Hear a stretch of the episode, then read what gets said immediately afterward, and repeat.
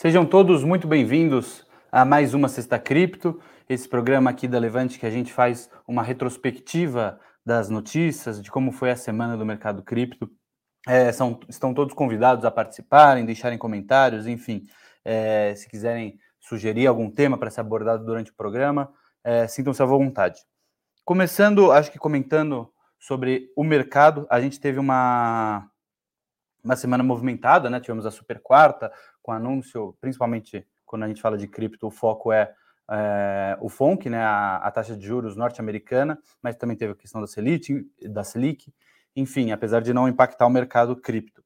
Então, com aumento da taxa, era normal, já era esperado que a gente tivesse quedas, a gente teve uma queda mais agressiva do, do Ether, né, do preço de negociação do Ether, que é o ativo da rede Ethereum, por conta, lógico, existia uma euforia do mercado por conta do demerge, o demerge aconteceu de forma é, como era esperado, a gente comentou bastante na semana passada, sem grandes problemas, mas de fato, para o usuário comum, para a rede não, não teve nenhuma mudança perceptível né, para o usuário comum, ela não ficou é, mais rápida ou mais barata. A mudança é muito mais relacionada à questão da forma de mineração né, de Ether e da quantidade de Ethers emitidos, que eu acho que é um ponto importante quando a gente pensa nisso. Né? Hoje ele tem uma inflação nesse momento menor do que a do BTC, apesar de a gente saber que o BTC vai eventualmente passar pelo halving e vai ter uma inflação menor ainda, né? Inflação de, de base monetária, né? Uma, uma emissão de ativos é, proporcionalmente menor do que o BTC tem hoje. É, mas de qualquer forma, o Ether está na faixa dos 1.300, nesse momento está sendo negociado em 1.298, né? 1.300 dólares praticamente, e o BTC é, nos 18,800, né, próximo ali dos 19, onde ele já vem é, sendo negociado há algum tempo. Durante a semana, ele, antes né, da super quarta, ele estava sendo negociado nos 20, mas bem próximo, muitas vezes em 19,900, 19,800. Pós super quarta, ele passou por uma queda, agora está uma queda de aproximadamente mil dólares, né? Agora está 18,800, 19 mil dólares de negociação, certo? É, Maurício desejando bom dia, bom dia Maurício, bom dia Guilherme, Bruno, MT, bom dia, bom dia a todos. É, comentando um pouco sobre as notícias. Essa semana, eu acho que as principais notícias foi até é, é engraçado. A, tanto no Brasil quanto em, no, no exterior, as notícias foram muito relacionadas a operações policiais ou algo do tipo. O Reino Unido ele introduziu uma lei que ele faz com que a tomada né, de cripto pelas autoridades contra criminosos é, será mais fácil e mais rápido. É, é, é, um pouco de papo, né? Porque a gente sabe que não, não tem como fazer essa tomada de cripto caso esteja na carteira. A não ser que alguém do, do Reino Unido tenha, consiga é, quebrar a criptografia utilizada pelo BTC e por outros por outras moedas que a gente, outras, é, outros tokens de cripto, né? Que a gente sabe que não, não é possível hoje, pelo menos com a tecnologia que a gente tem hoje, uma pessoa que conseguisse quebrar essa criptografia consegue quebrar a criptografia dos documentos do Pentágono norte-americano. Então, assim, é, consegue quebrar a criptografia dos próprios bancos. Então, a gente sabe que não existe, é uma criptografia que o próprio Reino Unido usa para proteger seus documentos. Então, é, ela vai ficar mais fácil, mais rápida quando se trata em exchange, mas quando a gente para para pensar no ponto de vista se a pessoa estiver guardando, né, é, da forma mais segura na sua própria carteira, essa tomada de cripto não é não é possível. É, e aí no Brasil, o APF fez uma operação ontem, né, contra crimes de evasão de divisa, lavagem de dinheiro e associação criminosa, e envolvia bastante coisa de cripto. É, o total foi de 18 milhões, aqui, ó, ainda de acordo com os investigadores. Esse grupo realizou remessas, o grupo de, de pessoas investigadas, é, realizou remessas de valores para o exterior na ordem de mais de 18 bilhões de reais. É uma, é uma graninha. Enfim, é, a, a, a PF tá, é, chegou a verificar, né, dentre as pessoas jurídicas, enfim, as determinações judiciais é, aconteceram em diversas cidades.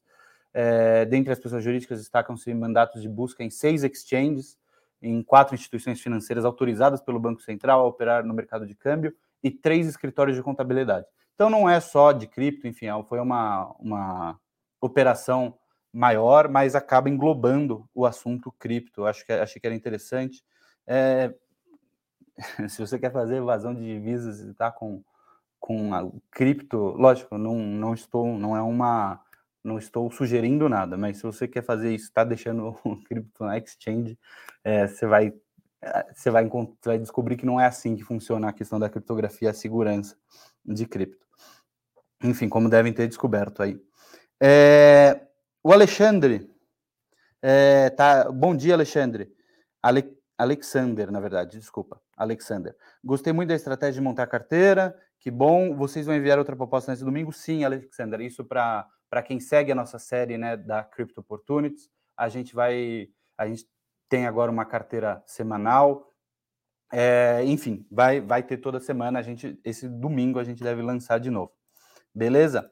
Então, voltando a essa questão do da questão jurídica, enfim, é, é, é, é problemático essa visão que as pessoas têm. É, eu peguei porque a notícia, é, como eu disse, é uma, é uma operação da, da Polícia Federal muito mais vasta do que apenas em cripto, mas a notícia acaba dando um sinal. Não vou ler tudo, é uma notícia até que longa, perderia muito tempo de vídeo aqui comentando ela inteira, mas esse foco inteiro em cripto, enfim, é, é, é para manchete, eu entendo isso, porque, de novo, tinha operação, é, tinha, cadê?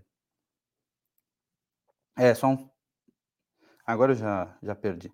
Enfim, tinha casas de câmbio, é, instituições financeiras autorizadas pelo Banco Central, não são só exchanges, fica um, um, uma aura em cripto que, infelizmente, é algo que acaba acontecendo, as pessoas gostam de trazer isso. E, por, por isso, também tem uma outra, um outro ponto interessante que aconteceu essa semana. É, Jamie Dimon, né, o, o CEO, presidente da JP Morgan, é, comentou sobre BTC na quinta-feira à tarde, nesta quinta-feira à tarde, ontem, né? Comentou sobre blockchain, enfim.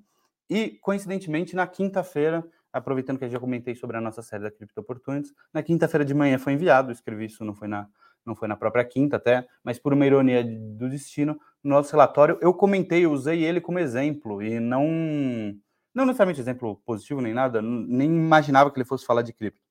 Eu estava falando sobre a, a transparência que, que o BTC, enfim, que outros ativos trazem para a gente, que é um pouco revolucionário. Eu até comento, né? Outro ponto importantíssimo é outro ponto importantíssimo é com relação a dados. Eu estava comentando um pouco sobre inovações, enfim, e, e, a importância de dados. A gente hoje, a gente sempre soube que existia insider information, essas coisas. É, as empresas privadas tem, os, tem direito a, a, guardar os dados delas, as empresas listadas em bolsas, as empresas públicas têm que entregar os dados trimestralmente. E com cripto, não. A gente tem essa transparência, é no momento, é on-chain, a gente tem todas essas informações sendo atualizadas no, por minuto, por segundo, automaticamente, sem, sem nenhuma grande escusa. Lógico, a gente falando de instituições descentralizadas, de DAOs, enfim não de exchanges. Exchanges centralizadas vão acabar como qualquer empresa segurando seus dados. Mas os dados da rede, de fato, são transparentes, né, o de uso de, das transações entre carteiras, e essa transparência é muito importante. E aí eu até comento, né, o que significa isso na prática? Isso significa que o investidor comum de cripto, qualquer pessoa, por mais nem precisa ter cripto, mas qualquer pessoa consegue fazer essa auditoria, né? O investidor comum de cripto tem melhor acesso aos, seus, aos dados das suas instituições financeiras do que Jamie Dimon, CEO da JP Morgan. Lógico, se a gente pensar que ele é um cara que não vai ter insider information, enfim. Mas é, é exatamente isso. Eu comentei isso dele, é na quinta-feira, acho que ele ficou sabendo que ele é, foi citado no, no relatório da Crypto Opportunities aqui. E aí ele faz alguns comentários, ele está num, numa sessão do, do Senado, da, enfim, norte-americano, está comentando e é alguém fala sobre cripto. E aí ele, ele a, é, é, incrível o show de clichês. Parece que a gente ainda está em 2017, dois, assim, 2016 com ele, né? Que foi quando começaram, quando o cripto de fato começou a ficar popular, as pessoas começaram a ouvir falar de cripto. E aí é, começam aquelas primeiras, aqueles primeiros FUDs, né? Aqueles, aqueles assuntos, narrativas negativas que inventam, não inventam, mas aparecem, que já tem resposta, mas as pessoas voltam a, a colocar eles para gerar esse sentimento de pessimismo, essa dúvida, enfim, incerteza. Ele fala assim: ele fala que eles na JP Morgan não tem problemas com blockchain, até usamos. Parece desculpa de cara que fala: não, não tenho problema, tem até alguém na minha família. É, não tenho problema com blockchain, até usamos. É, DeFi, tudo tranquilo. O problema é, é com cripto tokens, eles falam assim, com tokens de cripto que vocês chamam de moeda, como o BTC. Esses tokens é, são esquemas Ponzi descentralizados. É maravilhoso, né? Esquema Ponzi descentralizado. Né? Essa ideia de que não tem uma autoria por detrás. Então, né, no esquema Ponzi, numa pirâmide, você tem alguém lucrando. Como é que você. Enfim, é uma. É quase antônimos, né? Mas é um paradoxo interessante de pensar. Talvez seja possível, não, não vou entrar muito nessa questão de existirem esquemas Ponzi descentralizados, mas a ideia geral não faz sentido. Se é descentralizado, não tem uma pessoa por detrás lucrando em cima dos outros. Mas enfim. E a noção de que eles são bons para alguém é inacreditável. é, é, a preocupação, eu acho que é muito verdadeira do, do, do CEO, do presidente da, da JP Morgan com o bem-estar da população no geral. É, é um cara ilibido, preocupado com a população. A noção de que BTC são bons para alguém é inacreditável. Não, é, tenho certeza. O que é credível é a sua preocupação com a população no geral. A, a JP Morgan, a gente sabe que é nossa, os benfeitores do planeta Terra. Não existe nenhuma prática é, antiética sendo realizada dentro da, da, da instituição. Cara, aí ele cita FUDs velhos, né? Ele fala que 2 bi de dólares foram perdidos esse ano, todo ano 30 bilhões de dólares vão para algum lugar. Quer dizer, 2 é, bilhões, o mercado caiu, é normal, teoricamente, quando você uma empresa cai, é um argumento quase de quem não, não sabe, não, não conhece o mercado financeiro. Aí todo ano 30 bilhões vão para algum lugar. Lavagem de dinheiro, aí ele cita né, os, os perigos, lavagem de dinheiro, tráfico humano, roubos é perigoso. E aí ele termina, lógico, falando que não tem problema nenhum com, com stablecoins. Até tem uma, né? A JP Morgan Coin, que é uma stablecoin que você entrega e ganha dólar em troca. Enfim, ele fala, não, com regulamentação, as, as, as stablecoins são ótimas, são a, gente, por isso que a gente tem futuro no, no blockchain, enfim. É lógico, né? Com a JP Morgan não deve ter nenhum processo de lobby, não, longe de mim, mas apesar de lobby ser aberto, né, lá nos Estados Unidos é uma prática regulamentada, enfim. Mas imagina que a JP Morgan tem algum poder sobre os regulamentadores e, e vai utilizar, quer que, que o mercado seja regulamentado para eles terem um dedinho deles lá. Imagina, de novo, a JP Morgan é uma instituição, é, assim, da, da mais alta categoria de ética, sempre foi, não existe nenhuma dúvida com relação aos interesses deles, né? Não, não tem, não existem interesses por detrás, apenas preocupação com os investidores e com o público geral. JP Morgan, é sensacional.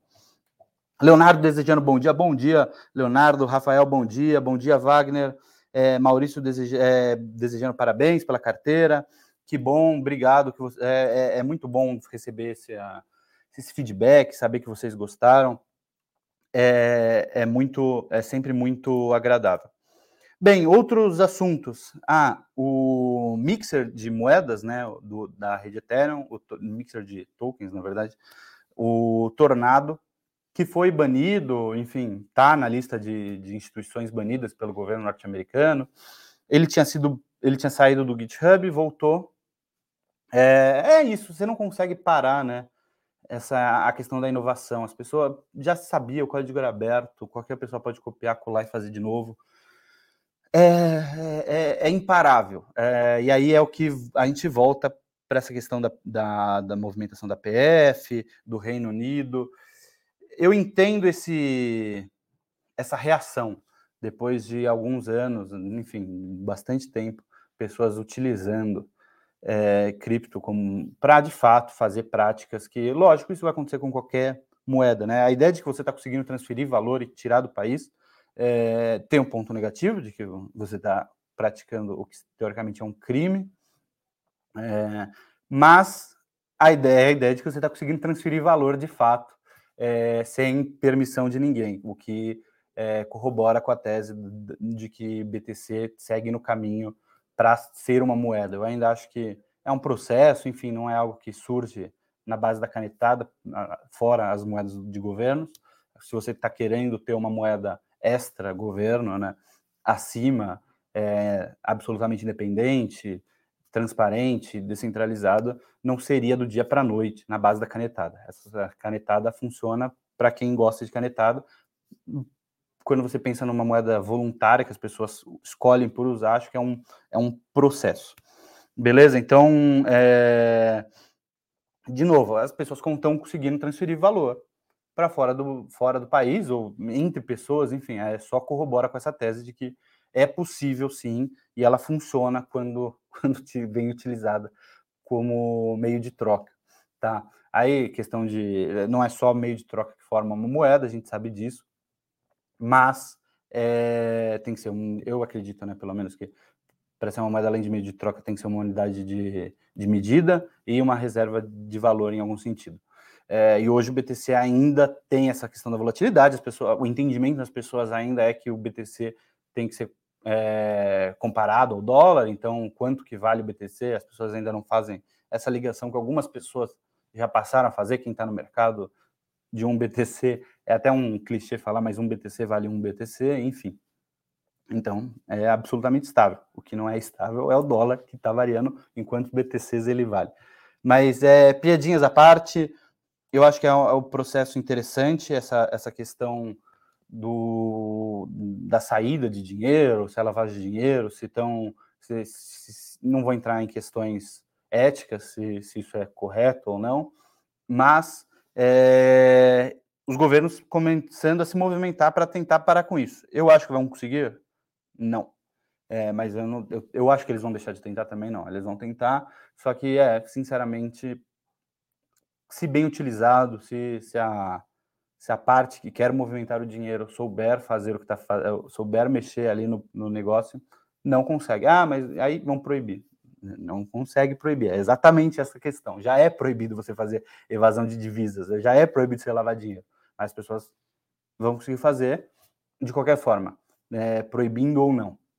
Então, do que adianta proibir? As pessoas que já fazem isso vão seguir fazendo e você tira todos os benefícios da pessoa que não quer fazer, que teoricamente quer obedecer à lei, enfim, é, não, não faz sentido você fazer essa proibição, você não vai diminuir o uso. A gente sabe disso, diversos, assuntos, diversos assuntos que discussões, vai proibir, não vai proibir, não muda. Enquanto você tiver a demanda, você vai ter oferta. É, a lei, essa, essa a questão da lei da oferta e demanda não é, não é uma lei que foi escrita e aí é por isso que as pessoas obedecem. É como a gravidade ela acontece. Não você querendo voar ou não, a gravidade vai te puxar para o centro da Terra. Você querendo ou não, proibindo ou não, vai ter a, a lei da oferta e demanda vai funcionar. Certo? É, é, isso, pessoal. Queria agradecer a participação de todo mundo. Hoje, bastante comentários, assim fica muito bom. É, é legal a participação de vocês sempre. Participem quando puderem. Valeu, obrigado, tchau, tchau.